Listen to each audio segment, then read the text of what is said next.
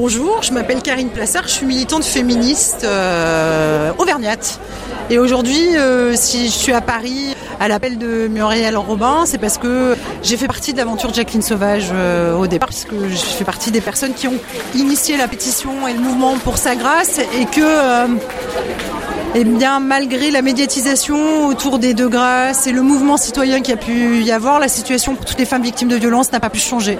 Et donc aujourd'hui, c'est important de continuer à se mobiliser pour faire comprendre euh, au gouvernement qu'il euh, faut, des, moyens et qu'il euh, faut arrêter de mettre des pansements sur des jambes de bois et qu'il faut arrêter de prendre des mesurettes. Et que la seule façon d'avancer, c'est d'allonger l'argent et qu'il faut qu'ils allongent l'argent cette fois. Il y a trop de femmes qui sont victimes de violences, trop de femmes qui n'ont pas de réponse, trop de policiers qui répondent mal, trop, trop de fois la justice les ignore. Tout ça, ça peut changer qu'avec des moyens. Il faut former les policiers, il faut avoir des structures d'hébergement pour les femmes victimes de violences partout sur le territoire. Moi, j'habite en zone rurale.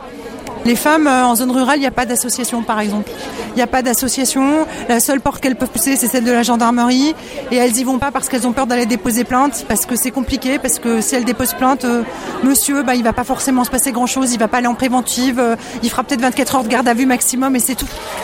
Et donc ces femmes, qu'est-ce qu'on fait pour elles quoi? On les laisse toutes seules, ignorées, ou enfin on essaye de mailler le territoire français, on essaye de mettre des moyens partout, on essaye de prendre réellement euh, connaissance et conscience de la situation et on fait le choix de mettre des moyens. Faire de la politique, c'est faire des choix. Alors ok, peut-être qu'on est en période d'austérité, mais aujourd'hui le budget du secrétariat d'État, c'est 0,007% du budget de l'État.